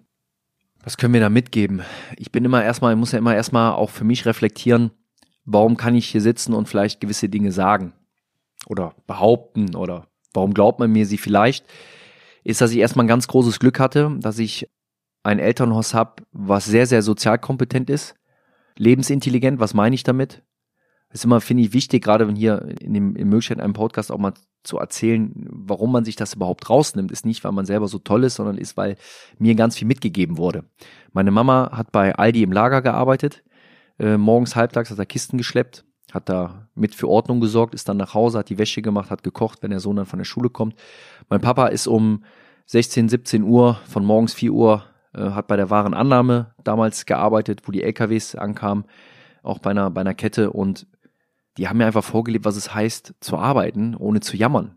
Was heißt das? Ich hatte immer das Glück, dass man es mir nicht so einfach gemacht hat, später mal Ausreden zu finden, wenn etwas nicht funktioniert. Weil meine Eltern haben es nie gemacht. Ich habe mir eher gedacht, vier Uhr morgens knallt die erste Tür. Und es war sehr hellhörig bei uns. Wir hatten so eine kleine Wohnung und da konnte man direkt hören, wenn, wenn Papa schon rausgegangen ist. Eine Stunde später knallte die nächste Tür und ich bin manchmal so aufgewacht, habe auf den Wecker geguckt, auf diesen schönen alten roten Wecker ja, wo dann die Uhrzeit drauf stand und äh, habe gedacht, oh, ich kann ja noch zwei Stunden liegen bleiben oder drei. Und andererseits, oh, da arbeiten die ja schon fast. Ja, in genau der gleichen Zeit, wo ich mich nochmal umdrehe, um dann mit meinem irgendwie Walkman oder Discman zur Bushaltestelle zu gehen, die ersten Kumpel zu treffen, dann zur Schule zu fahren, einen geilen Schultag zu verbringen, abends zum Training gefahren zu werden. Und das funktioniert alles einfach so und wir waren ja alles andere, also wir waren unterer Mittelstand, also wir hatten, wenn die Waschmaschine nicht kaputt gegangen ist, dann sind wir auch in Urlaub gefahren, aber mir hat's nie an was gefehlt.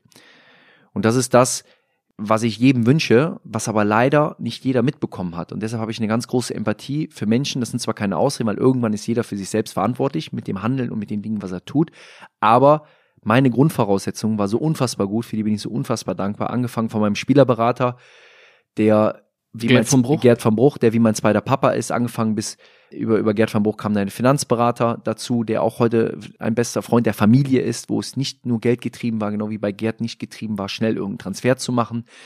Bis hin zu meinen Eltern, aber auch meinen Freunden, die mich begleiten seit der fünften Klasse oder auch Freunde, die neu dazukommen. Das ist eine Basis, die ich bekommen habe, die ist nicht normal. Ich musste mich nicht als siebenjähriger, zehnjähriger, 15-jähriger oder wie auch immer damit auseinandersetzen, warum meine Eltern sich entscheiden lassen, warum Papa jetzt durchdreht mit einem dicken Auto, warum er jetzt 15.000 Euro als Scout verdient, weil ich da jetzt hingewechselt bin.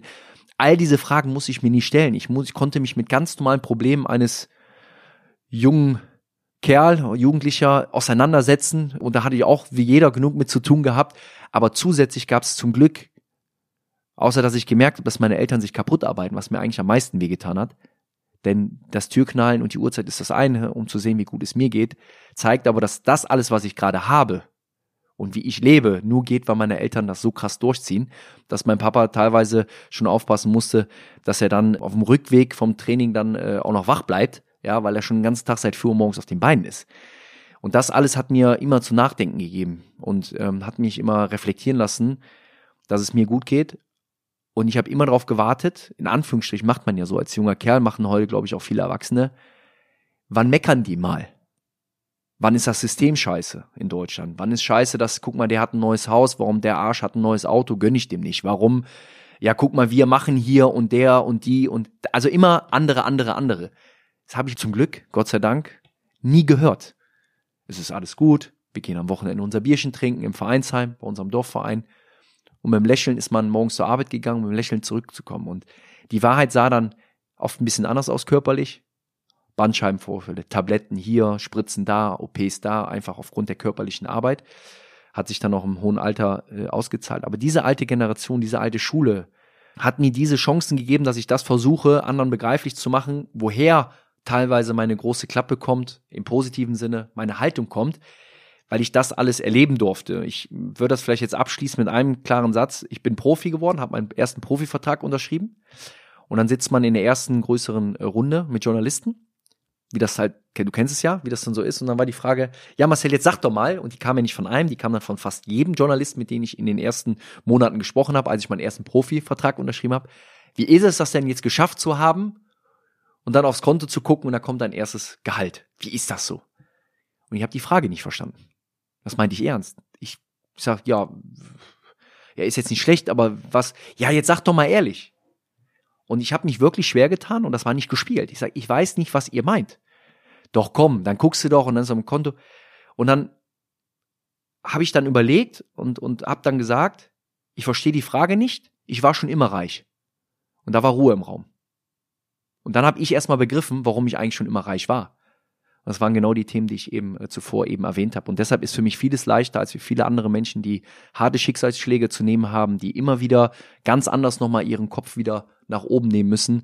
Da habe ich ähm, es ganz gut und deshalb, wie Raphael van der Vaart es gesagt hat, auch viel Energie, die ich zurückgeben kann, ähm, weil ich zum Glück nicht mit mehreren Schicksalsschlägen gleichzeitig eben konfrontiert wurde. Was gibst du denn davon den jetzigen Spielern dann mit, wenn da Familien, Berater, falsche Freunde sind, die Wunderdinge versprechen oder die einfach die Schattenseiten einer Karriere erstmal nicht betonen, die einfach ja eine Welt vorgaukeln, wo der Spieler durchgeschleppt wird, weil er gerade Geld verdient und irgendwann dann fallen gelassen wird ist leider ganz, ganz schwierig. Man gibt es mit, indem man, glaube ich, einfach versucht, es dann auch vorzuleben. Und wenn ein Interesse da ist, auch in eine Kommunikation zu gehen und dann auch gerne sich komplett zu öffnen und auch das alles den Spielern zu teilen, aber es ist in der Realität oft sehr, sehr schwer umsetzbar, dass das dann passiert, weil die Standhaftigkeit meiner Eltern, meine Eltern ist das völlig egal, ob da Obama kommt oder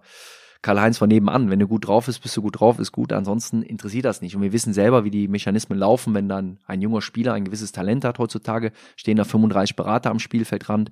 Die einen bekommen dann noch irgendwie Schuhe gekauft, der eine kommt das und dann wird den Eltern auch teilweise von Vereinen was Verlockendes angeboten. Ne? Also sagt, guck mal hier, du kannst doch Chefscout werden bei uns oder kommen sie in die Scouting-Abteilung und kriegt dein Papa hat dann noch einen guten Job und so. Man greift dann so sehr in eine Privatsphäre an, wo es über das Wirtschaftliche alles andere Normale ausgehebelt wird, wo man sagt, ist das aber am Ende nachhaltig? Ist das am Ende clever, was ich mache? Ist das am Ende für mein Glücklichsein so wichtig? Wie sollen die das einschätzen können? Für die bricht oft sowohl für Eltern als auch für Kinder eine ganz, ganz schwierige Situation rein, in dem Moment, wo sie so gehypt werden und was passiert. Und da kannst du es halt nur versuchen, irgendwie mitzugeben und ich wünsche immer allen einen Gerd von Bruch äh, und Co., aber die gibt es leider viel zu wenige, ähm, gerade in diesem ganzen Thema Lebensplanung und Lebensintelligenz, weil man halt dann den Fokus eben auf das Wirtschaftliche äh, deutlich mehr den Blick richtet und damit auch vieles versaut. Und meistens merkt man es leider erst immer viel, viel später.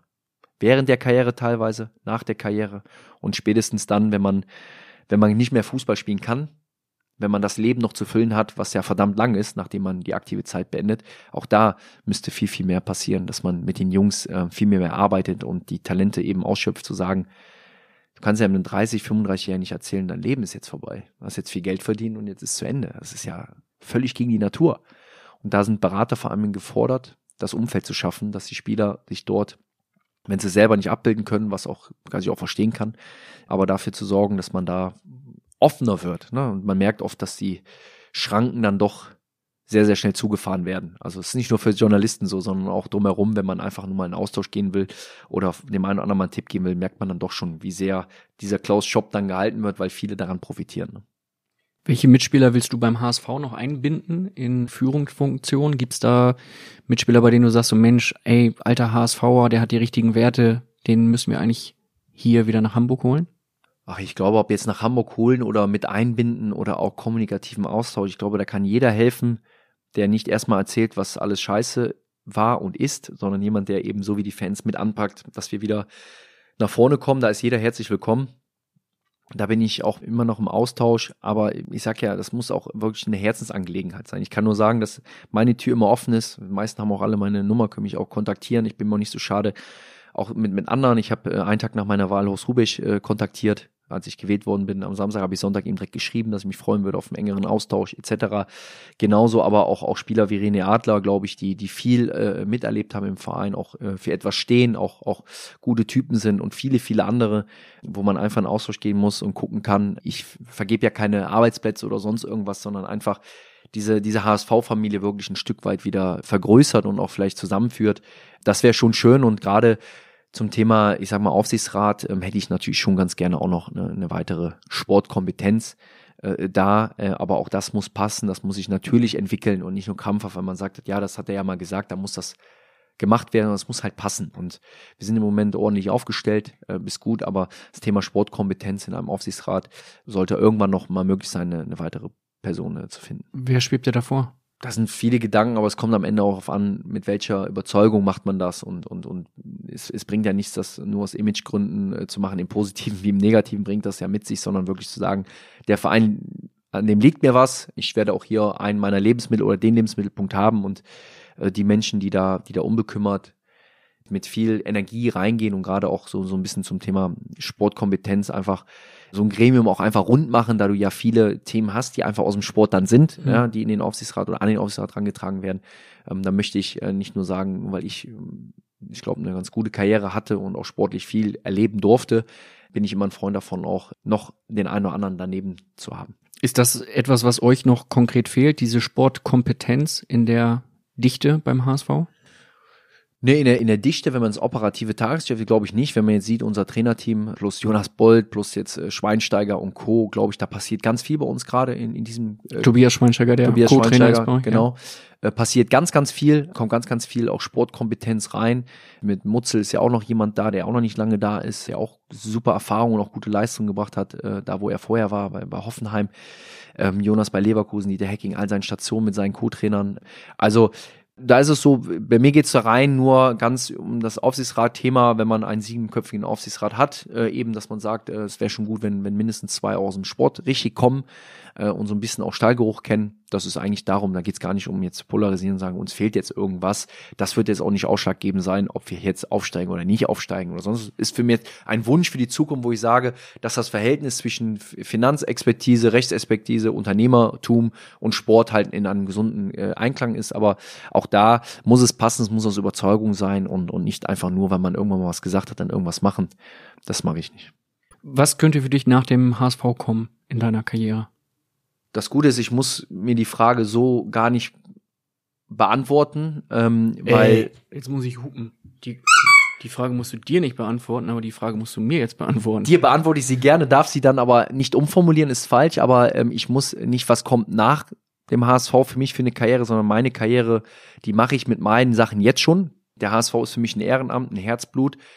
Über Ähm, all deine unternehmerischen äh, Qualitäten reden wir in Teil 2 des Phrasenmeers noch. Da sprechen wir auch über deine Karriere. Aber Genau. wa- Was könnte für dich nach dem HSV im sportlichen Sinne kommen? Also würdest du sagen, eines Tages könnte es auch mal ein anderer Verein sein oder wäre für dich eine Rolle beim DFB mal interessant? ich halte nichts davon, jetzt einfach immer einfach alles auszuschließen. Ein anderer Verein kann ich mir nicht vorstellen. Aber ausschließen würde ich da jetzt nichts, weil ich werde jetzt 34. Also warum soll ich jetzt sagen, äh, das weiß ich gar nicht. Auch ich muss mich ja weiterentwickeln als Mensch, will mich weiterentwickeln, will lernen äh, heraus. Und da ist natürlich auch das Präsident sein zu dürfen für, für die Fans und Mitglieder ist unglaublich intensiv, wo man so viel mitnimmt und lernt. Das heißt, es kann sich in sämtliche Richtungen gehen. Aber mein Schwerpunkt, äh, der es jetzt schon ist, der es definitiv wahrscheinlich auch immer bleiben wird, ist das ganze Thema Gesundheit, Health und Healthcare-Themen, weil das meine privilegierte Stellung war. Ab dem Tag an, wo ich Bundesliga, Schrägstrich Nationalspieler geworden bin, waren mir einfach Dinge zugänglich, die für alle anderen da draußen gar nicht greifbar waren. Also, ne, wenn ich das sehe, wie meine Eltern oder andere Menschen, die auch Hochleistungssportler sind, eben durch das Leben kommen. Und diese privilegierte Stellung zu nehmen und unter, unternehmerisch eben so mit Konzepten äh, umzusetzen, dass alle davon profitieren können. Das bleibt, glaube ich, immer ein Teil meiner Karriere, unabhängig vom Fußball, HSV, in diesem Gesundheitswesen aktiv zu sein. Und ein anderer Verein würde nie in Frage kommen. Du hast damals, als du deine Karriere beendet hast, äh, auch gesagt, du möchtest jetzt nicht einfach dir ein anderes Trikot überstreifen und ein anderes Wappen küssen nach einem Tor. Für dich äh, gibt's nur den HSV. Warum? Es gibt ja viele andere gute Clubs. Also Absolut. auch, ähm, auch es- in der direkten Umgebung jetzt von Hamburg. die suche ich noch. Nein, das stimmt. Es gibt viel Tradition und das mag ich, Traditionsvereine, egal wo. Und das braucht es auch gerade auch hier, hoffentlich auch irgendwann wieder in der Bundesliga, in der ersten Bundesliga, die Derbys. Das ist ganz, ganz wichtig. Davon lebt der Fußball. Und gerade auch von der gesunden Mischung, dass auch viele Traditionsvereine es wieder schaffen, äh, eine Rolle zu spielen. Das ist, glaube ich, ganz, ganz wichtig, was sich, glaube ich, alle Fans wünschen. Und da haben ausnahmsweise, glaube ich, da alle das gleiche Interesse, die jetzt auch schon Fan eines Traditionsvereins sind. Das wäre ganz wichtig, aber Tradition schützt halt vor Leistung nicht. Ja, das musste man die letzten sechs, sieben Jahre auch spüren. Dass das zwar gut ist, wenn man viel Tradition hat und eine riesen Fanbase hat, aber am Ende muss man halt, so wie ich als Spieler auch, dafür sorgen, dass der Yogi auch noch anruft und einen nicht vergisst. Und das kann man nur mit Leistung. Warum kein anderer Verein? Das war vor allem auch Gladbach zum Beispiel. ja, Gladbach habe ich ja gesagt, also die, die, die Raute, der HSV ist bei mir ganz, ganz groß, aber es gibt da auch natürlich auch, auch einen Platz, wo Borussia Mönchengladbach ist, weil einfach meine Jugendzeit und auch die, die, die Möglichkeiten, die ich hatte, in der Jugend mich zu entwickeln und auch heute Familie und Freunde dazu haben. Warum mehr HSV habe ich eben, glaube ich, Mhm. auch ausführlich erklärt. Damals war ja vor allem die Frage, warum ich aufgehört habe mit Fußball. Und da war es für mich, ich kenne mich, ich weiß, wie ich bin, ich brauche bei meiner, ich brauche nicht nur eine Aufgabe und irgendeinen Job, sondern ich muss wissen, wofür mache ich das und wofür stehe ich dann. Und ich brauche eine Identifikation. Und wenn du sieben Jahre lang für den HSV spielst, was ja mit Abstand, wenn man fast ja fast eine ganze Karriere, wenn man sagt, der Durchschnittskarriere Ja. eines Bundesligaspielers ist drei Jahre, Aus vielerlei Gründen für mich unvorstellbar, sieben Jahre für den HSV zu spielen. bei dir ist das so, genau, bei mir ist es dann zum Glück ganz Also anders. allein schon qualitativ hätte es niemals dafür gereicht. ich war da so sehr dankbar für und habe halt gemerkt, dass ich mit den Fans und mit der Stadt so verwurzelt bin in den schwierigen Momenten, die ja länger gedauert haben, auch Mhm. gerade am Schluss die letzten Jahre.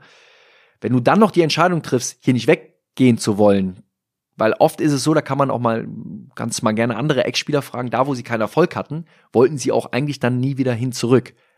Weil man sich dann halt, das ist ein anderes Gefühl, wenn man nicht auf die Straße geht und nur abgefeiert wird, so. Und in den letzten Jahren haben wir halt äh, Existenzkampf gehabt und ich wusste immer, das ist es hier und hier möchte ich bleiben. Und dann aber zu wechseln, den Verein, der Kohle wegen noch mal zwei, drei Jahre irgendwie mitzunehmen und dann fehlt mir die Identifikation, weil die kann ich nicht künstlich in ein, zwei Jahren aufbauen. Das geht nicht. Das ist halt dann ein längerer Zeitraum, wie bei Borussia Mönchengladbach. Jugend, dann erste Profispiel und dann aber auch nur zwei Saisons, in Anführungsstrichen, zweieinhalb. Bei HSV waren sieben. Und diese Kraft hätte ich gar nicht aufbringen können, die ich brauche für mein Spiel, für mein Glücklichsein, dass ich weiß, das ist ja mein Verein und dafür mache ich alles. Und da gibt's halt den HSV und auch natürlich ein bisschen äh, Borussia Mönchengladbach.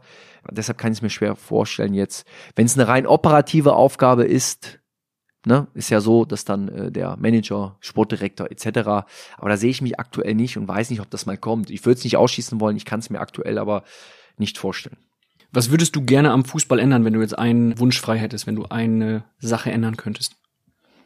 Jetzt regeltechnisch, aber nee. Was du willst. Zum Abschluss von Folge 1 im Phrasenmeer eine schwierige Frage. Oder gibt's gar nichts, was du ändern würdest? Ich würde ein Videoschiri abschaffen. Also ich liebe den Fußball. Gut, es gibt andere zu, die behaupten was anderes behauptet damals. Ja, aber der ist auch noch nicht mit der S-Bahn nach Norderstedt gefahren. Hat sich ein Flutlichtspiel angeguckt abends. Aber ähm, darüber reden wir in Teil 2. ich würde gar nichts ändern. Dann, wenn, wenn ich für mich, bin ja noch sehr jung, da wird noch einiges oben drauf kommen. Eins aber gelernt habe, ist, man kann sich nicht immer allen Dingen verschließen, sei es eine Art Digitalisierung, ja, in dem Fall, oder Technik, die, auch wenn sie am Anfang nicht rund ist, helfen soll, etwas fairer zu machen. Aber man kann auch nicht immer alles gutheißen. Deshalb sage ich, ich würde im Fußball nichts ändern. Ich finde den Fußball einfach genial, so wie er ist. Und ich habe aber auch keine Angst vor kleinen Veränderungen, weil auch in jeder Veränderung eine Riesenchance gibt. Klar, es gibt immer die Schwarzmaler. Das sind immer die, die sagen, ja, aber jetzt ist ja nur noch über mit der Kohle und alles nur noch hier.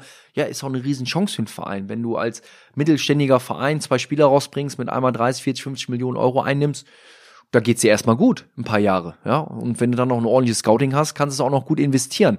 Ähm, natürlich sind da auch Gefahren dabei, dass man eben in der Top-Elite irgendwo sagt, aber ich sehe es nicht alles so schwarz wie, wie die Leute, weil ich sehe jetzt ja auch nicht, auch wenn Manchester City meistens das meiste Geld ausgibt, dass die dann auch Champions League-Sieger werden. Also von daher ist es so ein enger Raum. Es gibt ja auch Mannschaften, die dann mal Überraschungsmeister in England werden, ist auch noch nicht so lange her sind Chancen und Gefahren da. Ich finde, was wichtig ist, was man nie vergessen darf, ist immer, der Fußball ist da, wo er ist, wegen den Fans und nur deshalb.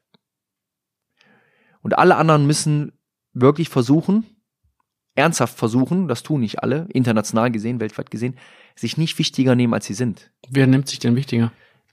Das ist ja manchmal so, wenn man sieht, dieses Thema, wie wir aus allem nur noch äh, Geld schlagen wollen, dann leidet der Fußball einfach. Das ist so. Und das, Das ist darf ja- nicht passieren. Okay, das ist ein Vorwurf an FIFA und UEFA, oder? Nee, es ist kein Vorwurf an einen Verband, sondern an alle Menschen gerichtet, die gerade in diesem, in dieser Männerdomäne Fußball sich oft zu sehr größer machen, als sie eigentlich sind. Denn das Größte am Fußball sind die Fans. Das Größte am Profi sein, ist, ist meiner Welt, meiner, der hat sie nicht mehr alle, aber es ist mir auch egal, ist dadurch, dass es sowas gibt wie die Bundesliga, wie die Champions League, wie Weltmeisterschaft, Europameisterschaft, gibt es im positiven Sinne ganz, ganz viel Nachahmer, die in der Kreisliga A dieses Lebensgefühl eines spannenden Spiels, was knapp gewonnen, verloren geht.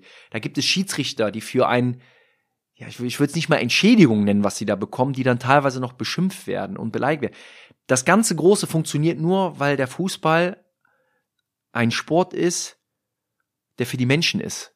Und nur deshalb ist er so groß. Und wenn man da die Schranken zu hoch macht, damit meine ich nicht, wie sich das Transfervolumen äh, hier und da mal verändert, äh, sondern eher mal in der Wurzeln, Kern, ist der Fußball für mich so wichtig. Ich würde am Fußball nichts ändern. Ich würde aber eher weiter den Amateursport stützen, den Amateurfußball und alles, was da passiert. Denn ohne das hätten wir gesellschaftlich, glaube ich, noch ganz, ganz andere Herausforderungen und Probleme. Und da ist der Fußball eigentlich das größte Zugpferd, jeden äh, träumen zu lassen und auch ein bisschen Stück weit indirekte Bundesliga-Luft zu schnuppern. Also gibt's zu viele Wichtigtour im Fußball. Was sind das für Köpfe, die dir da vorschweben? Das sind, sind keine Einzelköpfe. Es ist halt so, wenn der Fußball halt, weil er diese Kraft hat, die hat er ja nur, weil diese Leidenschaft und diese, diese Energie, die der Fußball mitbringt, macht es dann natürlich ja für ganz, ganz viele Menschen weiter interessant. Und es gibt ja auch Wen hast du da so positiv- im weil- Kopf? Na, es, Was sind das für ja, Menschen? wenn Leute einen Verein auch übernehmen wollen, 50 plus 1, ich finde, es wird dann halt gefährlich, wenn die dann aber irgendwann auch keine Lust mehr haben. Was ist denn dann, dann damit? Da sind Menschen, die sind morgens aufgestanden, in der Bettwäsche aufgestanden, in der sie geschlafen haben und irgendwann gibt's den Verein nicht mehr, weil einer mal Lust hatte und dann keine Lust war. Also, wo fängt man an, wo hört man auf? Es gibt ja auch Positivbeispiele in England, dass so Eigentümer überhaupt gar nicht auftreten, die zwar da sind, unterstützen, dann aber auch eine vernünftige Über Übergabe an jemand anders entwickeln und das auch immer alles weiterlebt und die Existenz gesichert ist. Ich finde es dann halt fahrlässig. Da gibt es ja einige erschreckende Beispiele, wie 60 München, was so passieren kann, wenn, wenn dann einer keine Lust mehr hat auf das Spielzeug. Und das finde ich ganz, ganz gefährlich, denn da spielt man mit dem Volkssport Nummer eins in der Welt und damit spielt man mit etwas, was sich dann teilweise nicht gehört. Und da muss man äh, wieder, glaube ich, auch einen Weg zueinander finden, dass der Fußball nicht zu weit weggeht von dem normalen Fan, der den Fußball überhaupt erst so groß gemacht hat. Das heißt, du bist gegen Großinvestoren, die bei Clubs. Nee, nicht überhaupt nicht gegen, gegen Großinvestoren. Wenn sie es machen, immer der, der Sache untergeordnet, um den Verein zu helfen, um den Verein erfolgreich zu machen, den Verein finanziell zu unterstützen und dann auch gerne die Bühne zu übernehmen, aber niemals den Verein gefährden. Denn Fußball darf nicht nur noch ein Business Case sein. Wenn Fußball nur noch ein Business Case ist, dann ist die Frage ja auch, und das gab es ja schon die Beispiele, wenn die dann der Business Case sich nicht rechnet und man keinen Bock mehr hat, zieht man halt den Stecker. Das erklär mal 50.000 Leuten, die immer ins Stadion kommen. Das ist dann auch eine klare Ansprache gegen Nations League, gegen Europa League 2 und so weiter. Weil es zu viel also, wird. Also Entschuldigung, die Bundesliga ist so sensationell mit vollen Stadien, ja, da gibt's andere Länder und Ligen. Zweite Liga auch. Zweite Liga, volle Stadion, geile Traditionen, äh, jedes Mal wieder ein Fest, auch wenn man es im TV guckt. Es ist eine Bühne, ja, und, und ich sag mal, für allen die Chance, wirtschaftlich so zu arbeiten, jetzt bei unseren, ich sag mal, Beispielen, die, die, die vorne weggehen, wie Bayern und Dortmund, die es auch immer wieder geschafft haben, oben mitzuspielen, auch in der Champions League. Und die hatten schon immer nicht das Budget, was andere. Jeder, der mir erzählt, ja, äh, wann, wann kauft Bayern den nächsten Superstar? Wann hat Bayern denn mal einen Superstar gekauft? Ein Hazard ist noch nie zu Bayern München gegangen. Bayern München hat Frank Ribéry geholt und hat ihn zum Weltstar werden lassen. Ein Bayern München hat Robben geholt, der keine erste Wahl bei Real Madrid war und ist dann zum Weltstar geworden und hat allen gezeigt, dass er es drauf hat. Ein Lewandowski ist von Dortmund gekommen. Also es sind doch nicht die Spieler, über die alle reden, über die Mbappés, Neymar, Hazards äh, der Welt, die sind noch nie zu Bayern oder Dortmund gegangen. Die machen einfach einen guten Job da, haben super Scouting und auch Dortmund hat bewiesen, dass sie in der Champions League schon ganz oft davor waren, diesen Cup zu gewinnen, mit weniger Möglichkeiten.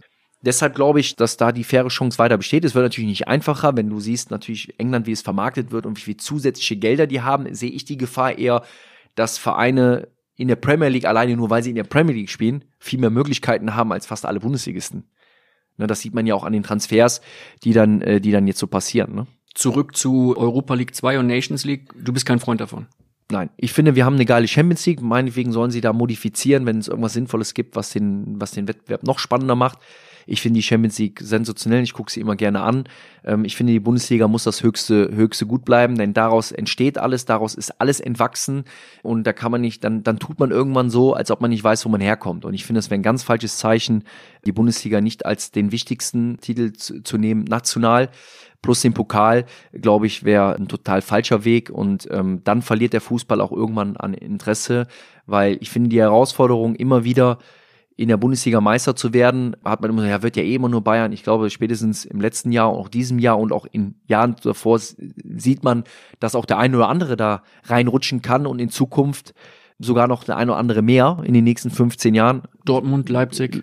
Sch Schalke, die immer auch immer mal wieder dran waren und, und Leverkusen, Gladbach, also gibt es Vereine, die auch schon mal so ein Jahr spielen können und ich finde, das wäre der absolut falsche Weg, ja. Wenn man jetzt noch verschiedenes äh, neue Formate da aufsetzt. Das heißt, wir fassen mal so ein bisschen zusammen. Du engagierst dich sehr, sehr stark, sehr, sehr leidenschaftlich und beeindruckend beim HSV.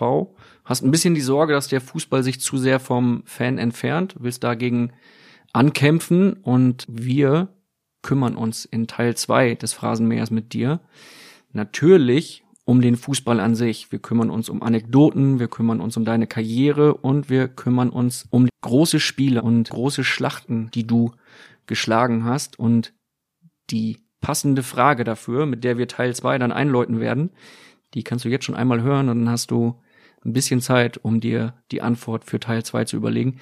Die Frage kommt von Tim Wiese und sie ist gestellt, wie nur er es kann. Sie kommt tief aus seinem und auch aus meinem Werderherzen.